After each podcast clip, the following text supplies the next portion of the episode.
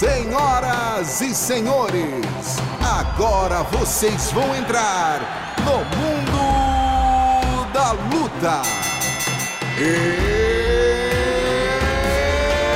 It's time! Um abraço a você que me escuta. Está entrando no ar mais um Mundo da Luta, o seu podcast sobre MMA e artes marciais do Globoesporte.com. Eu sou Adriano Albuquerque, subeditor do site do Combate. Estou aqui substituindo mais uma vez o meu colega Marcelo Rússio, que infelizmente se encontra de cama, aí brigando, lutando contra uma gripe. Desejamos nossas melhoras ao Sensei e estou aqui acompanhado de dois colegas que estiveram no UFC São Paulo no último fim de semana, a começar por ela, que agora é comentarista oficial do combate e só vem agora aqui como convidada especial participar do podcast. Estou falando da madrinha do MMA Nacional, Ana Issa. Tudo bem, Ana? Fico com saudade, né, Dri? Fico muito tempo longe de vocês, aí vem perturbar um pouquinho. Vamos aqui analisar esse card do UFC São Paulo. Eu e o nosso outro convidado tivemos presente, podendo contar um pouquinho dos bastidores do que rolou por lá. É isso aí. O nosso outro convidado aqui é ele, o surfista do octógono, sempre tirando furos de informação. Marcelo Baroni, repórter, produtor do combate. Tudo bem, Baroni? Salve, salve, Adriano, Anaísa. Adriano, é o seguinte, né? Duas pessoas aqui deste podcast estiveram em São Paulo, mas apenas uma trabalhou arduamente. Eita, que acusação! Joguei no ar, joguei no ar. Rapaz, olha isso. Alfinetada! que isso! Tá bom, Joguei no ar, joguei no tudo ar. bem. Mas Ana, isso Eu tá acuso sempre o golpe, trabalhando. acuso o golpe, tava de folga. Nunca não vi o UFC de outro ângulo, entendeu? A Ana Issa está sempre fazendo seus contatos, eh, né, conseguindo informações preciosas para seus comentários na TV agora, né? Muito legal. Ana Issa, nossa, nossa nova comentarista Casca no combate. grossíssima, né? Casca grossíssima jamais foi finalizada. e é isso, vamos para o nosso mundo da luta, né? Como sempre, aqui lembrando a você que é novo ao mundo da luta para nos seguir no seu agregador de podcast favorito, seja o Apple Podcasts, Google Podcasts ou o Pocket Casts, né? Você pode clicar lá e seguir e receber todas as notificações de quando tem um episódio novo, ouvir no seu celular, direitinho, uma beleza. Vamos para o nosso primeiro assunto. Obviamente não tem como deixar de ser repercutir esse UFC São Paulo aí que movimentou o MMA nacional e internacional nesse último sábado. Na luta principal, tivemos a estreia de Ronaldo Jacaré no peso meio pesado, né, até 93 quilos. Ele que era lutador da categoria peso médio, chegou a ser campeão no Strike Force. No UFC nunca chegou a disputar um cinturão. Agora tentando a sorte na categoria de cima, estreou contra Jan Blachowicz, lutador polonês e eles fizeram uma das piores lutas dos últimos tempos. Realmente uma luta muito morna, sem muita atividade, sem muita ação, que acabou sendo premiada para Jan Blachowicz como uma vitória por decisão unânime dos juízes. Amigos, depois dessa luta aí, o que, que esperar do brasileiro no meio pesado? Deu para tirar alguma conclusão de como vai ser a vida dele nessa categoria de cima? Eu discordei da decisão dos juízes. Eu acho que o Jacaré acabou levando a luta, mas foi uma luta, como você disse, bem monótona, sem muita ação. Achei o Jacaré pequeno para a categoria. É, a gente sabe que ele é muito forte, é um cara que, é, na categoria dos médios, tem essa característica, né, de ser um cara que se destaca até por ser maior e mais forte que os outros, mas achei ele pequeno até de altura mesmo ali pro, na categoria dos meio pesados. Acho que pode não, não, não sei se ele fica na categoria dos meio pesados. Apesar dele ter falado muito, né, durante a semana, que para ele tinha sido melhor todo o processo de camp, de corte de peso, quer dizer, do, do- da adaptação ao peso, que antes o corte de peso talvez estivesse prejudicando ele um pouquinho. Acho que foi uma derrota, mas acaba sendo uma derrota que não, também não pesou tanto. O próprio Jacaré acha né, que venceu a luta. No final das contas, fica ali né, no cartel para sempre. Então, daqui a três anos, talvez a gente nem lembre que foi uma decisão um pouco controversa ou não. Mas acredito que o Jacaré não fique na categoria dos meio pesados. Acho que ele acaba voltando para a categoria dos médios. E acho que o Blachowicz fica mais distante ainda, né? Já não estava sendo muito. Já, ta- já tava ali entre Dominic Reyes e o É Corey Anderson. Corey Anderson, né? Mais ou menos o, o John, o John Jones já alfinetando, já falando sobre os dois. Então acho que pro Blahovic fica um pouco mais distante essa possibilidade de um title shot que vinha sendo ventilada pelo próprio Dana White. Eu acho também que é o seguinte, é, o Mauro Jacaré tem conversado a semana inteira lá durante as entrevistas sobre as estreias amargas do Rockhold e do Wiseman. Isso aí sempre pesa, porque ele seguiu o caminho de dois ex-campeões os caras foram atropelados. Então eu acho que isso deixou o Jacaré mais conservador na luta, sabe? Aquela coisa de não vou me expor tanto, porque se eu for atropelado aqui, eu não sei o que, que eu vou fazer. Se eu vou descer para os médios, onde o caminho é longo, ou se eu vou é, me manter aqui no, nos meio pesados, mas já começando tomando um atraso, né? E eu acho que a parte da luta também passou por aí. O Blachowicz também não quis se expor, né? Porque se ele perde para um cara que tá chegando agora e atrasar ainda mais o, o, o caminho dele rumo ao cinturão. Então acho que foi aquela coisa de o medo de perder ali dos dois em excesso. É, uma luta de cinco rounds, cinco rounds muito mor, muito parados, né? Muito é, sonolentos e uma das piores lutas que eu já vi em loco de, de dois caras com potencial, né? Às vezes a gente vê muita luta ruim até de main event, mas duas pessoas que não tem muito a oferecer, né? E era uma Sim. luta que tinha uma certa expectativa, né? Porque são dois, dois muito bons lutadores e, sei lá, foi uma, foi uma decepção a, Foi, foi uma decepção. Eu fiquei com essa mesma impressão, Ana, que ele é, ele é pequeno para a categoria, né? Porque ele ficou muito menor do que o, o. É, engraçado que nas encaradas eu não achava que ele estava tão menor, mas na luta, quando ele tenta quedar, é, você vê claramente como o Blachowicz é maior. E é, acho que justamente isso que me impressionou mais impressionou mais, porque assim, mostrou que o queixo dele viajou bem para a categoria de cima. Ele aguentou pan- pancada, não tomou nenhuma em cheio, mas também tomou algumas pancadas do Blachowicz, aguentou bem na trocação, mas ele não conseguiu derrubar o Blachowicz em momento algum. Claro, tem uma boa defesa de queda também, mas E ele, tentou muito, geral- né? ele tentou muito, muito, tem ele isso tentou também. muito. Todos e, os e você ele não foi. via ele, ele evoluindo, quase é, desequilibrando e de repente não conseguindo. Ele realmente não conseguiu desequilibrar aquele cara bem maior do que ele. Acho que ele não conseguiu desenvolver o próprio jogo dele, né? A, a, a estratégia vinha, obviamente, jogar ali na curta distância, tentar encurtar, derrubar. Quem sabe, né, uma finalização. Apesar do Blahovic ser um faixa preta também de jiu-jitsu, mas o, o, o jiu-jitsu jacaré é um diferencial para ele. E eu acho que eles não conseguiram evoluir muito na, na própria luta, né? Então acho que assim, ficou até um combate travado e morno, porque você não, não via muito uma sequência de uma. De, de uma tanto de uma investida em cima quanto uma investida de tentar, né, que era tudo muito frustrado, muito e acho que aí vai colaborando, né, para você ser travando, travando. E aí eu acho que também no momento que você já vai ali se encaminhando para um quarto, quinto round, a gente sabia que pro Blahovic, acho que até foi uma condição da equipe dele de aceitar a luta só se fosse main event, porque pro Blahovic era muito mais interessante que a luta fosse para quantos mais rounds Certo. possíveis, né? É, então acho que aí até o próprio Jacaré se retrai também um pouco por conta disso, né? É capaz mesmo. E outra coisa que eu queria perguntar para vocês era se de repente também não precisa de mais tempo o trabalho dele com o Dedé Pederneiras no corner dele, porque ele tá morando em Orlando, né? Que já é, é, distante daqui, o Dedé é baseado aqui no Rio de Janeiro. Não sei quanto tempo que ele passou treinando com o Dedé. É, é, é a primeira luta dele com o Dedé no corner, como um estrategista ali ajudando, e a gente sabe que ele é um excelente estrategista. De repente, com o tempo, ele pode render melhor sob o comando do Dedé? Ana? Não, então, na verdade, o Dedé também entrou nessa função de empresário do Jacaré, né? Então ele entrou muito nessa parte de negociar a luta. Qual seria a luta, como seria a luta, qual seria a luta pro meio pesado, esse negócio dos rounds. É, ele acompanhou de longe, como você falou, não acompanhou de perto, mas eu não acho que passe tanto por aí o X da questão. Eu acho que realmente, assim, é, a gente tem que ver o que, que o Jacaré vai sentir, né, daqui pra frente, mas eu acho que ele ficou acabou ficando pequeno pra categoria. A gente não tá falando do, do é um cara grande, mas existe gente muito maior na categoria, né? Então, Sim. assim, é, não sei, talvez, talvez fosse interessante an- antes do Blahovic agora, ou pensar nesse segundo momento, uma revanche do Jacaré, por exemplo, com o Chris Weidman na categoria de cima, sabe? O que, que- qual será uma, uma revanche tão sonhada, né, do Luke, agora talvez os dois na categoria de cima? É. Pode ser uma luta que venda, mas... Tentando olhar o copo um pouco cheio, né? O Jacaré, apesar de é, ter perdido né, na estreia ali oficialmente, a gente está discutindo se ele realmente, de fato, né, perdeu a luta. Ele fez cinco rounds contra os- um dos tops da categoria meio Exatamente. pesada, né? Então, assim, É. ele meio que sobreviveu sem, sem tomar um sufoco.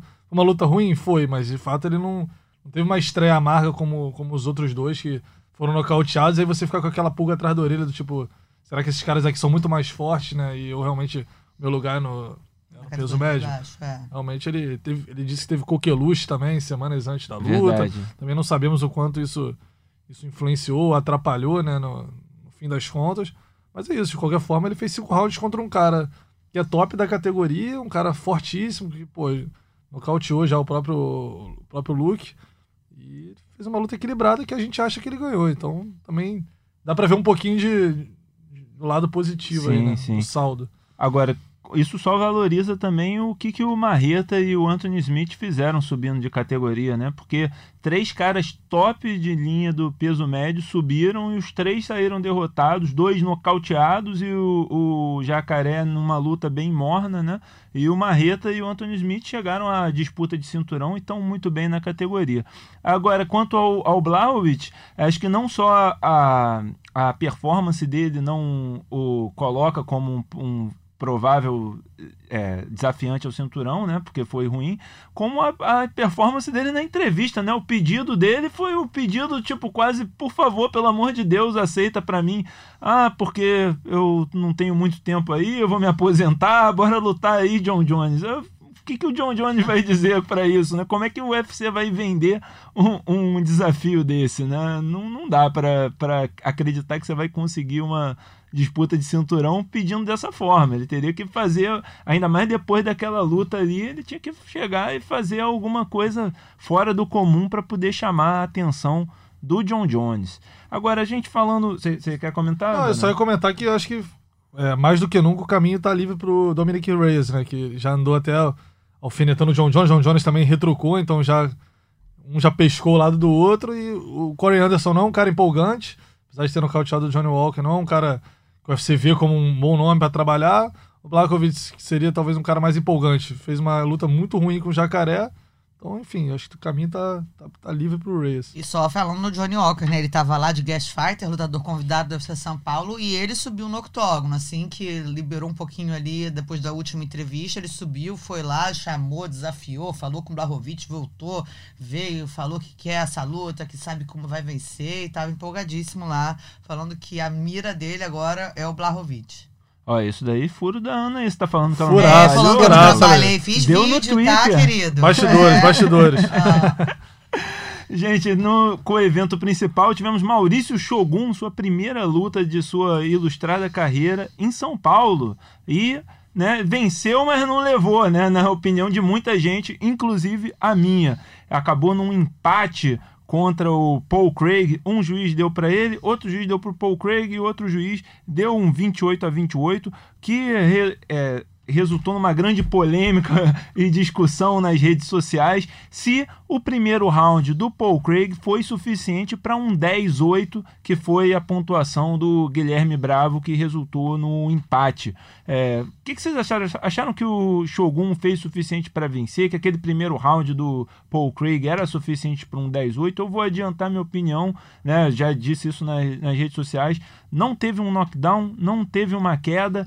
Ah, ele teve maior volume de golpes, mas muitos dos golpes foram defendidos. Acho que realmente não foi o suficiente para um 10-8 pro, pro Paul Craig e acho que o Shogun fez o suficiente para vencer os dois últimos rounds. E, e só lembrando, né, uma coisa que às vezes eu, eu li isso em, em algumas, algumas redes e, e lembrando que existe a pontuação 10-8, é uma tendência, é um pedido, né, pelas novas regras que você realmente pontue mais a esse favor. E aí quando a gente olha realmente quando termina, a gente fala, ah, mas não pode pontuar o primeiro round como pontuou os outros rounds. Mas assim, a pontuação não muda depois do round. Sim. Então, pra, né, é, é difícil às vezes. Você não sabe como é que vão ser os outros rounds até pontuar o primeiro.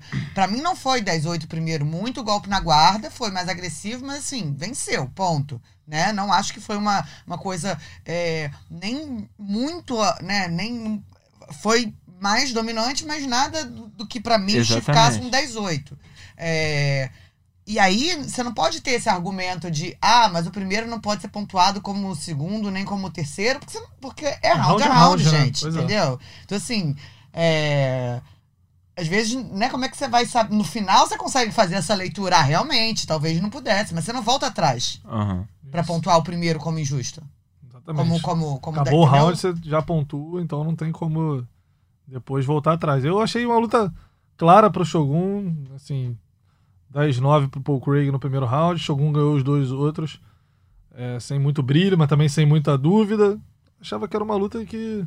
Nós já vimos lutas muito mais parelhas, né? Muito mais é, controversas e tal. Achei Sim. que. Enfim, Paul Craig disse que gostaria de é, reencontrar o Shogun no octógono, o Shogun já topou. Tem tudo pra acontecer, uma luta boa pros dois, é uma luta ganhável pro Shogun que já tá em fim de carreira. Então eu acho que marca revanche, Shogun faz mais uma luta aí. É interessante que o Shogun, durante a semana, né, falou, não, que é, eu ainda me vejo lutando um tempo. é, se, eu, se eu tenho que me aposentar, imagina o cara que perdeu de mim, né? é, ou seja, o Paul Craig, né, se perder, se tivesse perdido, o que, que ele teria que fazer? Vocês veem mesmo é, essa luta deu a impressão pra vocês que o Shogun ainda tem é, bala na agulha ou que realmente ele tem que começar a pensar em é, nos próximos rumos da carreira, de de repente outra coisa? Ele ficou muito inativo agora por conta da lesão, né? Mas vinha de uma vitória boa. Sim, Antes vinha de uma derrota pro Anthony Smith, que é um cara que chegou depois daquela luta, né? a Disputar o cinturão. Antes vinha com três sequências. Acho muito. Cara, não me sinto nunca confortável nesse, nesse lugar. E, e uma, uma frase do Shogun me chamou atenção na entrevista. E que eu acho que é uma frase que. É, porque a gente brinca, né? Que, que a luta, não só o MMA, o MMA, boxe, é o esporte que mais o pessoal se aposenta e volta. sim. Você vê assim, Faber, por exemplo. Gente, já se aposentou, virou Hall da Fama, já voltou, agora vai lutar e vai lutar em outra categoria, daqui a pouco já tá. Então, assim, ele falou, né, na entrevista dele, que assim: quando eu me aposentar, eu quero me aposentar. Real. Então, assim. Acho que é muito pessoal, é de cada um, sabe? Acho que é, é o corpo. É muito difícil falar pra um cara que fez isso a vida inteira, né? Qual é a hora de parar, qual é- não é a hora de parar. Quem sabe se, ah, às vezes, né, o Dana força a aposentar, mas aí o cara vai, acaba lutando em outro evento. Então, assim, é, é difícil pra gente julgar, assim. É uma coisa que alguém virar pra você e falar assim, Adriano, você tá ultrapassado na sua. Não, não busque correr atrás de outras coisas que você já deu. Dá pra gente definir a carreira de cada pessoa, né? Sim, então acho que é uma, uma coisa muito né? pessoal o Concordo. momento de parar. E, e gostei dessa consciência, né? Tipo assim, se ele acha que o momento que ele quer parar é o momento que realmente é, não é uma situação, por exemplo, sei lá, de um BJ Penn, né? Que não ganha desde 2006 e que já foi o cara e que talvez... Então, assim, é uma situação diferente. O cara tá ranqueado entre os 15 melhores meio pesados do mundo e luta desde os 19 anos. Sim. Entendeu? Então, acho que assim, por mais que, não, que a forma física do Shogun, né, que, que, que nunca, talvez, a gente, né, visse um Shogun da época do Pride, às vezes as pessoas ficam muito com essa coisa, cadê o Shogun da Sim. época do... Não, não era, ok. Mas acho que fez uma luta boa, acho que venceu também, na minha opinião, e acho que é muito particular, e acho que, como o Baroni disse, é, foi, é um uma nova luta contra o Paul Craig, acho que seria legal de fazer no momento. Então, então reformulando para você, Baroni, é, o que, que o, o Shogun precisa fazer no prosseguimento da carreira dele? Qual, qual são as, as intenções? Quais são os o, é, o que, que ele pode almejar agora na carreira dele, tendo em vista o rendimento dele nessa última luta? É, ele tá cada vez mais velho, naturalmente, tá ficando mais lento, não é mais aquele Shogun tão explosivo que a gente se acostumou, então a gente fica sempre com aquela imagem. Mas eu pelo, perguntei pra ele sobre a aposentadoria antes da luta, ele falava, cara, meu desafio agora é cada luta, cada luta é uma vitória. Que é realmente também, né, já é um cara é, totalmente realizado profissionalmente, né, campeão, ex-campeão do UFC, do Pride, lutou, no, lutou contra os melhores, Hall da Fama, financeiramente ele falou que a vida tá resolvida, então assim, eu acho que o motivo mesmo é é a próxima luta, é, é o desafio de, de vencer, de fazer tantas vezes o, o que ele já tá acostumado. Acho que é uma parada mais.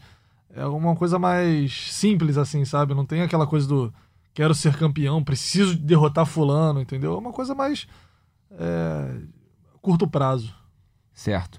Quem ainda te- tem muito a, a pensar no UFC, tá com a carreira aí a longo prazo aí parecendo muito bem, é o Charles do Bronx, que venceu e convenceu no UFC São Paulo. Chegou sua sexta vitória seguida, a sua 15 luta finalizada no UFC, uma menos que o Donald Cerrone, que é o recordista, e já tem mais lutas vencidas né, por nocaute ou finalização do que Anderson Silva e Vitor Belfort. Olha esse efeito de Charles do Bronx nocauteou Jared Gordon no primeiro round, né? Ele que era o, é o recordista de finalizações no UFC, está se mostrando agora nocauteador, né? Ele se empolgou e desafiou Conor McGregor, falou, pode vir que aqui tá tendo. E também ainda falou Paul Felder e depois nas entrevistas ainda disse que pode pegar o Khabib.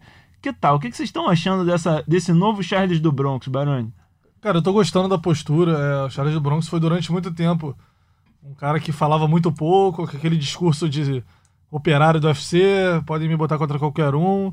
A gente sabe que o espírito tem que ser esse, mas na hora das entrevistas, na hora de pedir pro no octógono, acho que tem que direcionar o direcionar a energia para é, para determinado lutador para tentar pescar a luta, para tentar criar um interesse. É, claramente, Charles do Bronx mudou essa mentalidade. Ele, ele realmente hoje ele se veste melhor para chamar atenção, botou um terno azul é, no dia das encaradas do Media Day.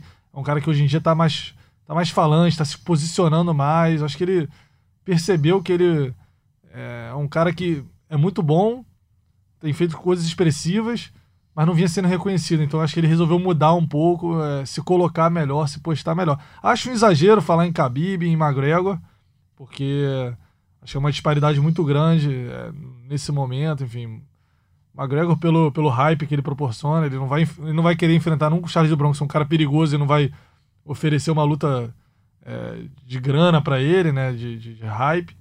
Mas eu prefiro que ele desafie o McGregor do que ele falar só que enfrenta quem o UFC quiser. É, eu concordo. Eu queria lembrar que o Chael Sonnen, é, que, que digamos iniciou essa era de desafios e tal, ele sempre desafiou o campeão, cara. Ele nunca fi, ficava falando, ah, não, eu quero pegar o, o Damian Maia porque acho que é uma luta que vai me levantar na carreira. Ele sempre, desde o começo, ele estava falando do Anderson Silva. Ele falava, ele ganhou muita notoriedade porque ele falava verdadeiros absurdos do Anderson Silva e porque ele também começou a mirar caras que estavam ao redor, Lioto, os irmãos Nogueira, é, né? É, mas mas ele sempre mirou no campeão. Por isso que eu não tenho problema nenhum com o, com o Charlinho mirar o McGregor, que é o grande nome da categoria. Apesar dele não ser o campeão, é o nome da categoria. E ali ele estava jogando pra galera, acho que mais do que qualquer coisa, né, Ana? É, ele já tinha se preparado, né? Foi o que o Baroni falou. Eu acho que mudou, é uma cultura até de mudança de... de de pensamento mesmo, visto que hoje em dia é, é muito engraçado, né? Aí ele desafia as pessoas, aí todo mundo reclama porque ele desafiou. Exatamente. Aí se ele não desafia ninguém, todo mundo reclama que não desafia ninguém. Então fica uma coisa meio de maluco, né? Acho que a gente está dando os exemplos, né? Então, de, de mudança de categoria. O Charles é um cara que eu acho que encaixou bem nessa categoria. E acho que é interessante. Bom, Khabib, eu acho bem improvável, né, dele conseguir essa luta agora. Tem muita gente ranqueada na frente dele. Até porque é isso, o Charles é, é ele tá entre os 15, não sei. No... Ele, tá, ele tava em 13 terceiro, se não me engano. É, mas, enfim, tem uma galera na frente dele, Sim. então acho que assim, ele tem que pegar um nome bom ali na frente dele para ele ranquear ainda mais. Paul Felder é a última derrota, né, no, no, no cartel dele, então acho que seria justo tal, né, pegar uma, uma revanche contra o Paul Felder, pudesse ser interessante. O cara que tem nome, e agora, né, o, o Charles nocauteador, quem sabe, né? Um combate é. eletrizante com o Paul Felder em pé. É, ia ser interessante.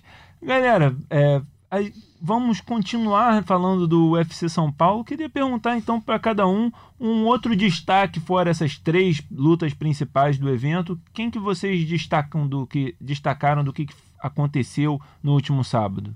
Cara, eu vou ficar com a Ariane Lipski e Isabela Pada pelo contexto todo, né? Enfim, não foi uma luta, uma grande luta. Oh, achei uma luta muito boa. Foi uma luta bem boa. interessante. Uma luta interessante, Porque uma luta interessante. Teve, teve knockdown, tentativa teve de tentativa de finalização, muitas reviravoltas. Foi uma, uma lutaça, mas foi uma boa luta. Até pelo contexto, né? Verônica Macedo saindo na véspera. Eu nunca vi uma atleta ser chamada de fora do UFC às pressas e, e assumir uma luta na véspera. Não me lembro, é muito difícil, né? Quando, quando tá na semana ali da luta, geralmente enfim, ninguém, ninguém socorre a tempo, a luta é cancelada. É. A Isabela topou. A Ariane, depois de uma entrevista contundente, que tá lá no site do, do combate.com, dizendo que a Isabela mentiu, dizendo que ia bater o peso, só que ficou 2 quilos acima. A Ariane titubeou, pensou em não aceitar, ficou aquele. Ficou com ranço, né? Aquela coisa Aham. toda, aquele embrólio. Acabou aceitando e a Ariane ganhou, né? Tomara que ela deslanche aí. Ela chegou sob muita expectativa, porque ela era uma, uma ótima lutadora no KSW, é, aquele- a rainha da violência e É, é. no UFC não se confirmou, né? Foram duas derrotas e ela finalmente ganhou. Achei uma luta interessante porque é, a Isabela poderia muito bem ter sido atropelada pela falta de preparação, né? Por ter pego em cima da hora e fez uma luta dura ali, tentou também a finalização. Não, mostrou um chão muito bom, Mostrou um com chão- certeza vai receber uma nova oportunidade. E ainda teve uma polêmica, né? Que a a Ariane pareceu que ia bater, que bateu no segundo round. É, depois, vendo o replay, o Luciano Andrade e o Gilbert Durinho na transmissão disseram que achavam que ele estava. Que ela estava tentando pegar a mão dela para Mão fazer uma mão, com né? mão e se defender, que não era uma batida. E mas ficou aquela polêmica e o público de São Paulo ficou do lado da Belinha por causa disso, né? Porque acreditou que ela tinha batido. É que a imagem do exibida no telão, né? Realmente deu a sensação de que a Ariane bateu. E a imagem não era uma imagem muito embolada, era uma imagem nítida. Então ficou. Todo mundo teve essa, essa impressão. Aí a gente perguntou pra ela depois da luta, ela falou: não, não, não batia, não teve isso, não tava é, encaixado. Realmente, às vezes a imagem engana, só que o público na hora É. acabou vaiando, achando que ela trapaceou. E, Ah, aí a gente tem até que parabenizar uma coisa que a gente tem criticado bastante os árbitros. Eu ainda tenho crítica para fazer hoje nesse é, episódio aos árbitros, mas nesse caso o árbitro poderia ter de repente encerrado a luta achando que era um tapinha e foi bem nessa luta e não terminou a luta. Não Ana, chamou o VAR. Anaísa, o seu, o seu destaque aí do card. Eu vou ficar com o Douglas De Silva. Achei que foi um lutão contra o Renan Barão. Achei o Renan o melhor barão, o barão das últimas lutas que a gente tem visto. É, acho que os dois cansaram no final. Realmente ali no final tava com uma luta mais feia, com os dois cansativos. Mas foi uma luta muito intensa, com os dois atletas o tempo todo acertando bons golpes e tal. E imagina, né, por um. Me deu até uma hora um confronto entre brasileiros, o Barão muito mais conhecido do público, o Douglas vinha tentando crescer, mas imagina a cabeça, né, de um, de um- garoto ali é, naquela hora, lutando contra um ex-campeão, tentando superar também, porque era o tempo inteiro a torcida a favor do Barão. Achei que foi uma boa performance dele, bastante coisa para melhorar, mas é um garoto que acho que a gente tem que ficar de olho. É, o, De Silva tá treinando agora com o Pedro Riso aqui no Rio de Janeiro, né? É, na verdade, então, ele fez o camp aqui no Pedro Riso, né? Eu conversei com o Valide também ali no final da luta. A ideia é fazer, que é lá de Belém, né? Que é do Pará. Ou de Marajó, não, não sei. Enfim, Sim, é do Pará. Pará. Mas a ideia é que ele venha e pra, realmente se mude para cá, para o Rio de Janeiro, para não ficar fazendo só o camp, né? Viu ali algumas é, falhas em defesa de, de quedas, etc e tal. Então, assim, você morando e treinando no dia a dia, não só o camp, você acaba também evoluindo um pouco mais, né? É uma boa oportunidade também de, de a gente ter falado do De Silva para a gente falar da fase do Barão, né? É, mais uma derrota, é, se não me engano, a, a quinta derrota consecutiva, né? É, e tá com certeza a perigo aí no UFC. O que, que a gente é, pode. Será que o Barão dura, dura mais uma luta, recebe mais uma oportunidade no Ultimate? Eu não acredito, não. Eu acho que se ele já tivesse sido dispensado antes dessa luta com o De Silva, já não teria sido nenhum exagero, já que a gente já viu outros atletas por muito menos serem dispensados. Talvez tenham tido um pouco mais de carinho e paciência com ele por ele ter sido um ex-campeão é, dominante, não foi um ex-campeão que ganhou o cinturão e perdeu logo depois. Sim. Ele foi um cara consistente é, durante muito tempo.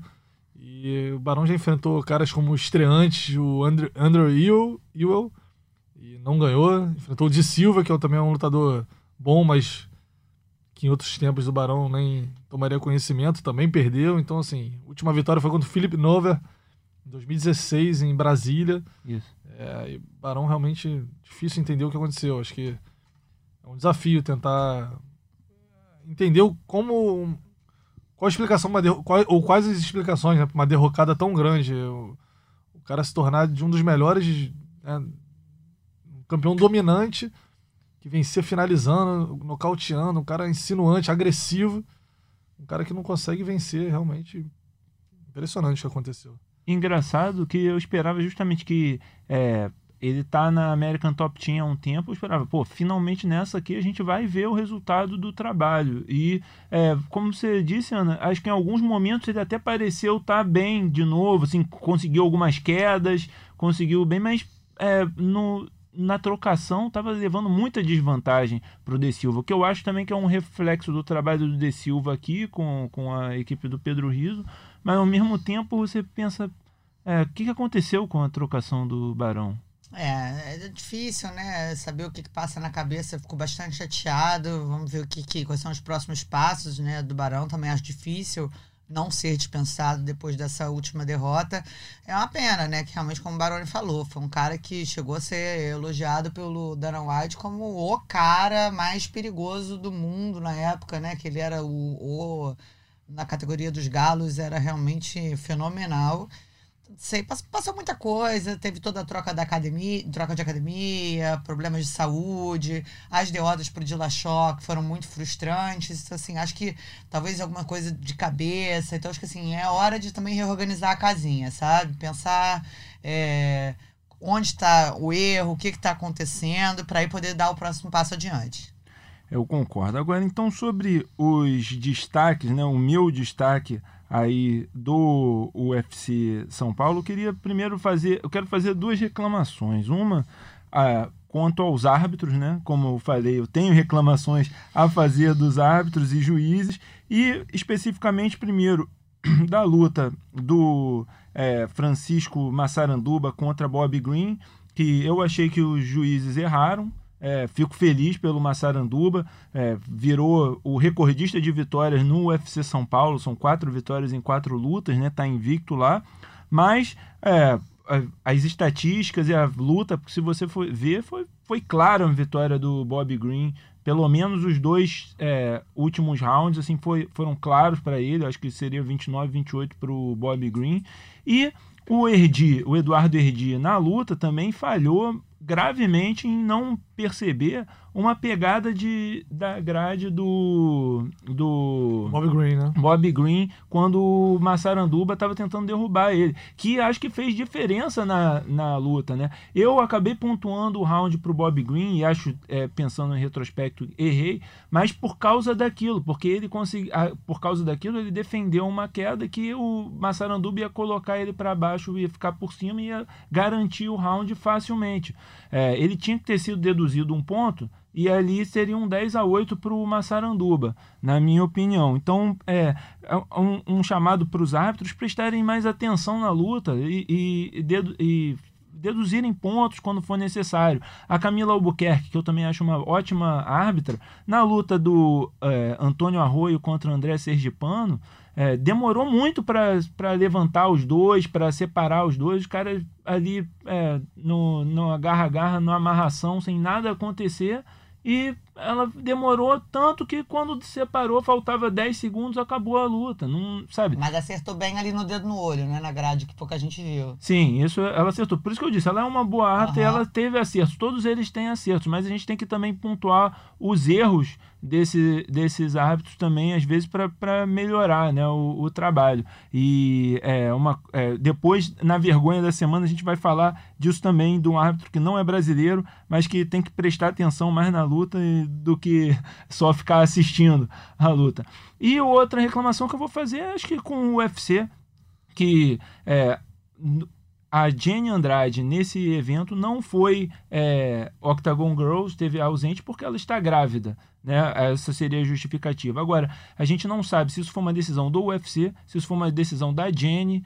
É, acho que é uma oportunidade perdida, porque é, num momento de empoderamento feminino, de é, mulher tem lugar para em todos os lugares da sociedade, como ia ser bonito ter uma ring girl grávida né? A primeira ring girl grávida do, da história do UFC seria interessante. Mas não tem problema do UFC tomar a decisão de não colocá-la, talvez por segurança dela, é. dela mesmo ter decidido não ir. O meu problema é a falta de transparência. Eu, a gente buscou essa informação com o UFC há por duas, três semanas e ninguém se pronunciou, ninguém nem sequer respondeu mensagens que a gente deu. Então fico triste porque acho que é uma oportunidade perdida do UFC de ganhar até uma mídia positiva quanto a isso. Poderia ter ganhado uma mídia positiva promovendo uma garota que foi uma mulher que foi é, eleita o que três vezes a Ring Girl do ano, né? Como como uma mãe agora também, mesmo ela não participando como Ring Girl, ela poderia ter feito dado entrevista, poderia ter aparecido ali.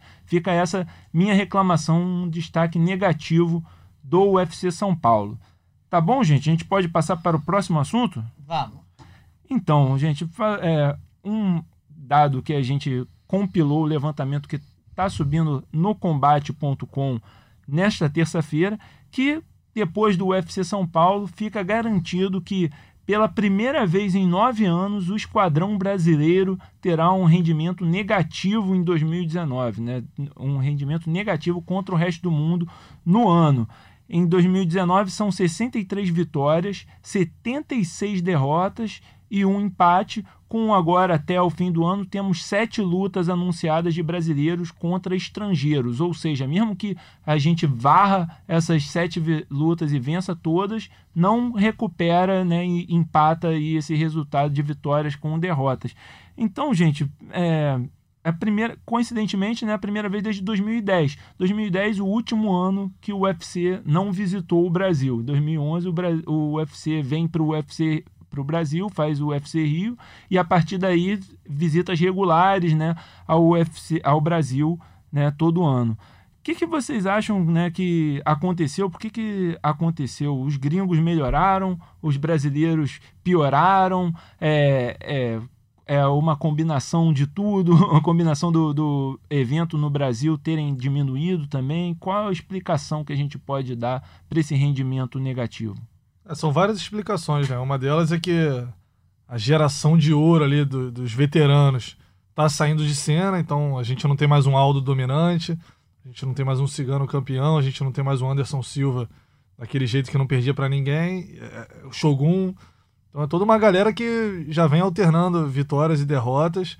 É, a nova geração não acompanha esse alto nível, a gente não tem. A gente tem vários bons talentos, vários bons lutadores, lutadores promissores mas são atletas que ainda a gente não tem aquela aquele atleta enfileirando todo mundo e, e chegando lá no topo. A gente vive uma era que a gente tem a Amanda Nunes campeã, que é realmente é quem, quem vem sendo o nosso Anderson Silva, né? Daquela do jeito que domina as adversárias, que vence com, com contundência.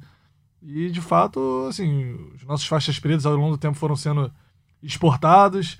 É, toda academia lá fora tem, tem um faixa preta de jiu-jitsu brasileiro, isso já vem de algum tempo.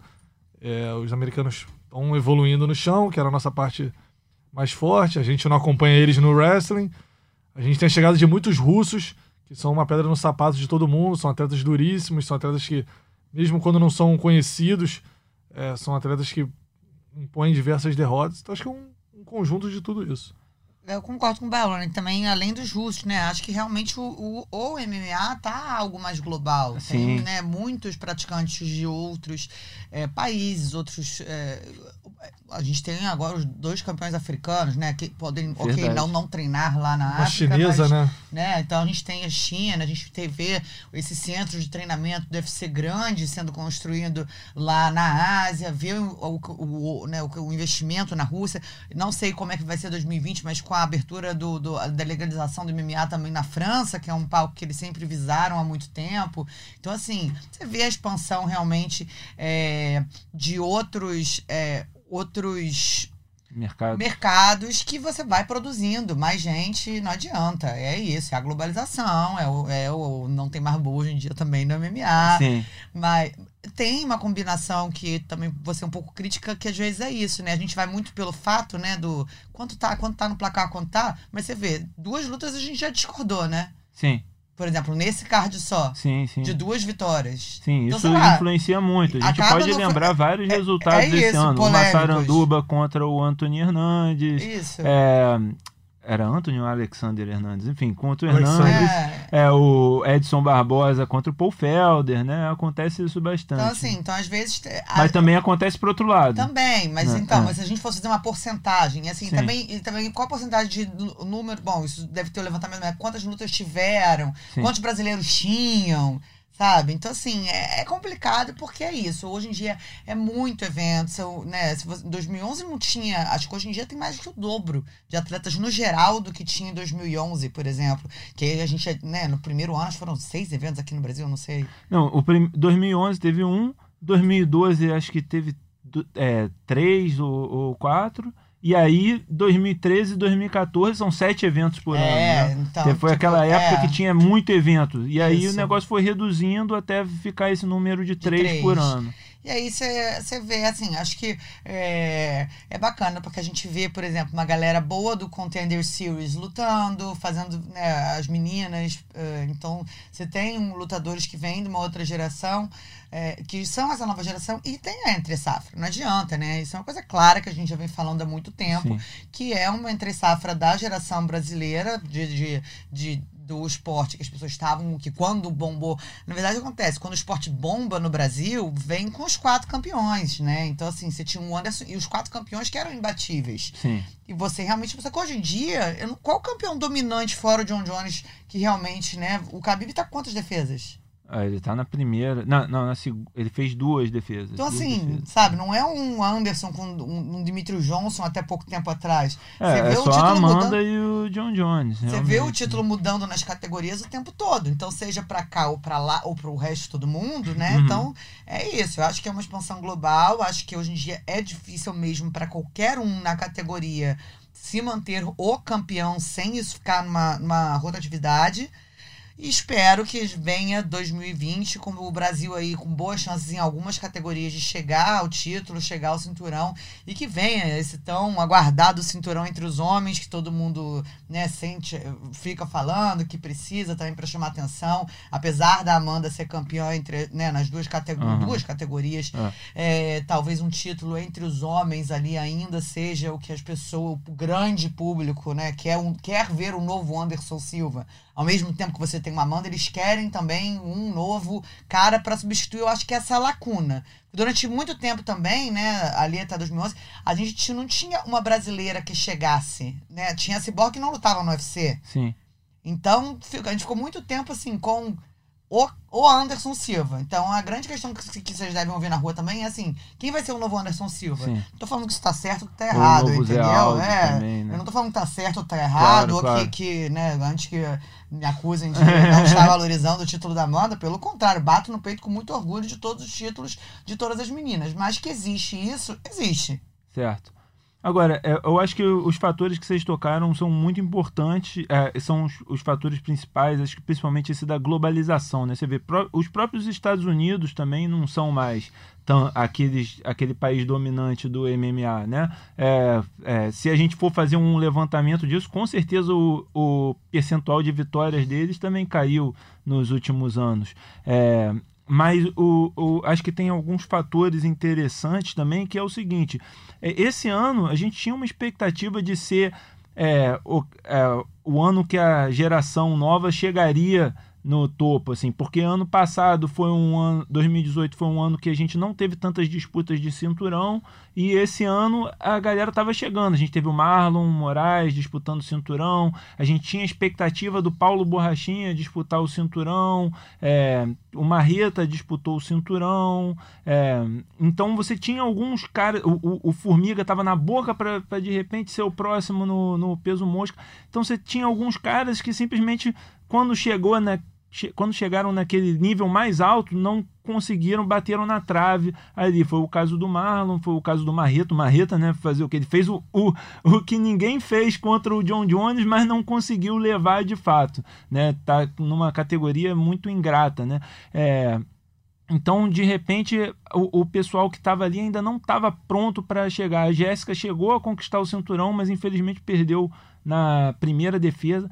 A gente teve esse fator do Borrachinha lesionado, né, a maior parte do ano, teve, teve uma suspensão por, né, por, por uma complicação do doping, se, que de, usou um, um, soro que, não, que podia, não podia, não foi bem comunicado, não chegou a ser um doping, mas um procedimento errado, né, é, isso diminuiu a, o número de lutas dele, que se ele tivesse lutado mais, talvez fossem três vitórias né, a mais ali para o Brasil, é, e você tem caras que saíram do UFC, e que não estão mais que eram um sinônimo de vitória. A Cyborg, que esse ano só fez uma luta e, e rompeu o contrato dela com o UFC, terminou o contrato. O Lioto Matida saiu ano passado, estava numa boa fase, saiu do UFC. John Lineker também teve o contrato dele rompido e foi para a Ásia. Né? Então você tem muitos caras que o UFC foi deixando é, sair ou que, que foram lutando menos, né? E, e, e, simplesmente são derrotas, são vitórias a menos que contam, né? Então é, tem vários fatores ali. Agora o que eu acho muito curioso é que no Brasil, né, que sempre foi a garantia de vitórias, esse ano o Brasil teve é, 12 vitórias, 12 derrotas e um empate. Então foi 50%. É, aqui era o Porto Seguro e esse ano não foi esse Porto Seguro. A gente teve também muita luta principal entre brasileiros, né? É, muita, em Fortaleza, as duas lutas principais foram entre brasileiros, ou seja, isso daí diminui a conta, né? Mas o, o que significa que não quer dizer que os brasileiros estejam mal porque estão com mais derrotas. Às vezes eles estão se matando ali e aí não conta para a estatística, porque eles estão tão bem que eles se matam antes de chegar no, no topo, né? Então, acho interessante a gente fazer isso e, eu, e a gente fazer esse levantamento não como uma forma de dizer o Brasil tá mal no MMA, acabou o UFC no Brasil, mas da gente avaliar próximo o que, que pode ser feito para melhorar e para chamar né, mesmo a atenção para o povo, para o público comprar o barulho do esquadrão brasileiro novamente. É, vocês têm alguma coisa mais a acrescentar quanto a esse debate? Quer falar mais alguma coisa? Ah, só um, adendo, porque eu acho também que passa um pouco pelo trabalho de base, né? A gente tem esfacelamento dos eventos nacionais, né? Tinha uma época que a gente tinha muitos eventos nacionais muito é, regulares. Então acho que o cara é, fica, se fortalecia muito aqui no cenário nacional. Era, sei lá, a gente viu vários é, campeões do jungle que defenderam os cinturões e aí assinaram com o UFC, então acho que Sim. o pessoal chegava mais Do pronto, entendeu? também demora, é, ganhavam no chutou e era automaticamente ia pro UFC. Só que eram muito concorridos, né, os cinturões, porque você tinha eventos regulares, então assim, é, você tinha um caminho até chegar. Hoje em dia a gente vê é, lutadores disputando o cinturão porque o cinturão tá vago a todo momento, ou não tem eventos é, toda hora, e eu acho que esse trabalho de base é, seria importante, né, porque os eventos nacionais minguaram e a gente acaba tendo uma base mais fraca. A gente vê muito atleta também brasileiro que chega muito cru ao UFC. Não é, é. nem por substituir alguém em cima da hora, que aí é, é a exceção. Mas a gente vê atletas que chegam no UFC sem estar naquele nível e perdem duas lutas e são mandados, mandados embora. É, às vezes não, não tem muita chance de desenvolver, né? É, isso, isso é difícil mesmo. Ana, quer acrescentar mais alguma coisa? Não, acho que a gente é, às vezes tem muito isso, né? Do, da vitória também, só a vitória, vitória, vitória. Acho que a gente tem que ver de uma forma como um todo. Acho que os brasileiros têm buscado sim, muitos deles é, uma coisa muito importante que eu acho que vai começar a fazer uma diferença para todos também é esse acesso né, que os brasileiros estão tendo, esse, essa facilidade de treinamento nos Estados Unidos, no UFCPA. Então, acho que muitos têm buscado é, evoluir no treinamento como um todo. Né? A gente vê muitos brasileiros indo para Tailândia, cada vez mais os intercâmbios de equipes. Então, acho que assim, acho que isso é uma coisa bacana da gente ver acontecendo. E, cara, é calma e paciência, gente. Também não é assim, sabe? Tipo, não é o desespero, não é o fim do mundo. Olha quantos atletas, né? Tem hoje dentro do UFC, quantos a gente tinha no passado. Ah, no, teve muito isso também, né? No passado, você entrar no UFC era uma coisa que era, que era o sonho dourado da vida do mundo. É. Coisa mais impossível. Nossa, entrei, entrei no UFC, nem preciso vencer. Meu Deus, venci na vida, entrei no UFC. Uhum. Hoje em dia ficou mais fácil entrar no UFC, né? Com, com o desenvolvimento do The Ultimate Fighter, né? Se você lembra, o The Ultimate Fighter no passado, né, o, o, momento que ele é criado até, era isso. Um cara aqui, um cara de todos esses caras vão ganhar o contrato. Vai ganhar, um cara vai ganhar o contrato Né? Então, o que se vê depois do TUF, principalmente aqui no TUF Brasil, é que os caras ficaram tão populares na televisão aberta que os caras quase todos foram absorvidos. Né? Então, é, era uma coisa que no, o sonho do MMA nacional era muito entrar no UFC e hoje em dia você tem uma facilidade talvez um pouco maior de estar dentro do UFC, muito por conta né, de lesão, precisa substituir toda hora. Eu lembro que era a muito quantidade de eventos é grande. A quantidade também, de né? eventos, né, não só no Brasil, mas no mundo é grande. Então tem, tem diversos fatores que eu acho que vale uma análise até mais profunda, se a gente quiser discutir realmente números e dados e tal, para poder entender realmente o que, que, acontece. Mas eu vejo, não vejo com esse desespero que as pessoas veem. Não, jamais. Vejo com bons olhos. Acho que a gente tem vários nomes, vários talentos de tudo, tanto talentos dentro do octógono, acho que a gente muito esforçada com história de vida boa para que as pessoas se interessem. Então, não, não, não acho que. Às vezes acho que é um desespero quando a gente coloca em números, assim, mas não, não precisa disso. a gente pode lembrar que Anderson Silva perdeu antes de ser campeão, José Aldo perdeu antes de ser campeão, Vanderlei Silva perdeu antes de ser campeão, Amanda Nunes perdeu antes de ser campeão. Ou seja, derrota não significa que o cara não presta não, e não vai ser parte, campeão de novo. Vezes, faz parte, né? Até do exatamente. processo de amadurecimento do próprio atleta. Você viu que a Amanda, por exemplo, a derrota que ela tem ali para Ketsingano. Ketsingano, né? Fez ela melhorar o gás dela, fez ela aprimorar milhões de várias coisas, de chegar, né? De conhecer assim, pô, vou chegar antes. Quantas, quantas vezes a gente vê umas derrotas, mas a pessoa que entrou ali porque quis entrar na última hora só para poder entrar no UFC e aí depois nem era categoria de peso. Então é relativo. É. Não é tão, não é tão é, preto no branco, preto no né? branco como talvez em outros esportes, né? São muitas variáveis que você tem que analisar. Sim, é verdade. É isso mesmo, gente.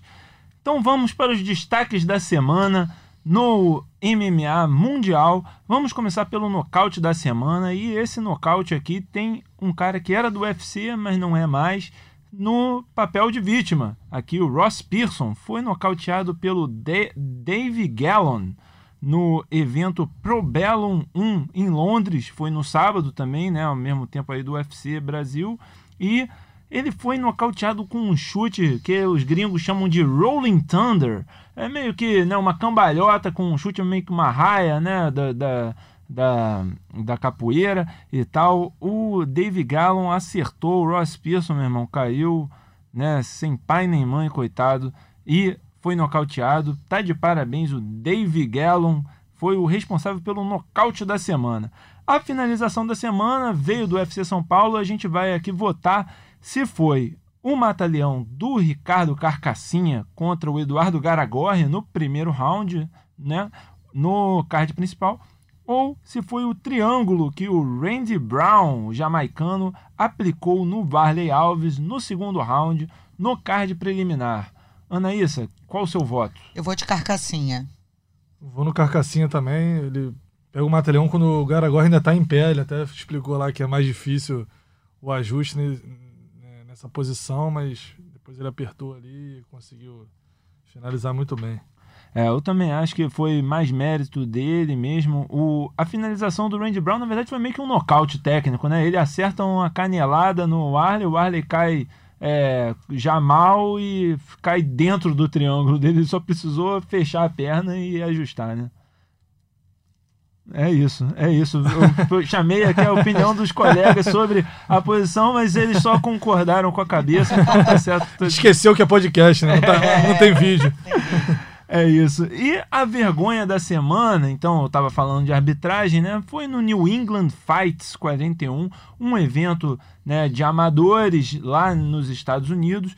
E aí, na luta aí entre Caleb Austin e Ryan Fogg, né, o Caleb Austin estava pego numa guilhotina, sem pai nem mãe, e bateu, deu três tapinhas nas costas do Ryan Fogg. Só que o juiz né, estava super bem posicionado do outro lado e não viu os tapinhas. O Ryan Fogg, que é amador, né, novato, né, tá ainda né, aprendendo, largou já ia comemorar. O próprio Caleb fez uma cara de, de triste, assim, de admitindo a derrota, e o juiz falou: não, não, não, continua aí.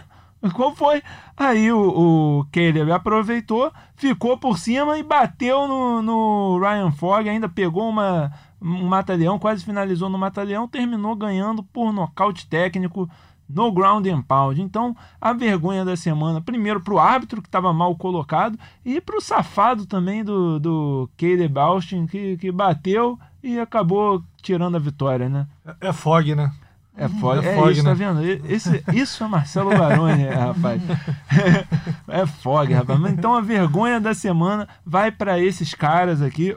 O Marcelo Russo, que está gripado, também queria mandar vergonha da semana pro Bare Knuckle Fighting Championship, que, que contratou o Hulk iraniano para lutar lá, sem, sem nenhuma experiência no boxe, nem nada, né? É, então fica aí também uma menção desonrosa para o Bare Knuckle Fighting Championships aí, contratando essa figura. Vai lá no combate.com para ver a figura do Hulk iraniano realmente uma, um ser é, estranho. caricato, né? Caricato. caricato. Parece um desenho daquele do Popeye. É, exatamente, parece um desenho do Popeye. E com isso vamos encerrando mais um Mundo da Luta. A gente falou bastante aqui, mais de 50 minutos de podcast. Espero que tenham gostado de mais esse programa. E se vocês gostaram, mais uma vez lembrar para vocês nos seguirem no seu agregador de podcast favoritos ou se tiver com preguiça, simplesmente entra no combate.com que toda semana tá lá o podcast para vocês ouvirem. Muito obrigado, Anaísa, pela presença especial aqui. Apesar Semana que de... vem eu tô de novo. Ah, tomara que esteja mesmo. Ah, tomara. A gente tá torcendo por isso. É, eu tô torcendo por isso, hein? Ba Quero ba saber. Baroni vai estar tá aqui, surfista? Ah, se Deus quiser, né? Ou tá pegando mais onda? Não, não, vou estar tá aqui. o surfista tá sempre aqui, Baroni. Muito obrigado por, pela presença mais uma vez. Valeu, Adriano. Valeu, Anaísa. Um prazer e até a próxima. É isso, amigos. Até a próxima. Um abraço. Finalizado. Semana que vem tem mais Mundo da Luta.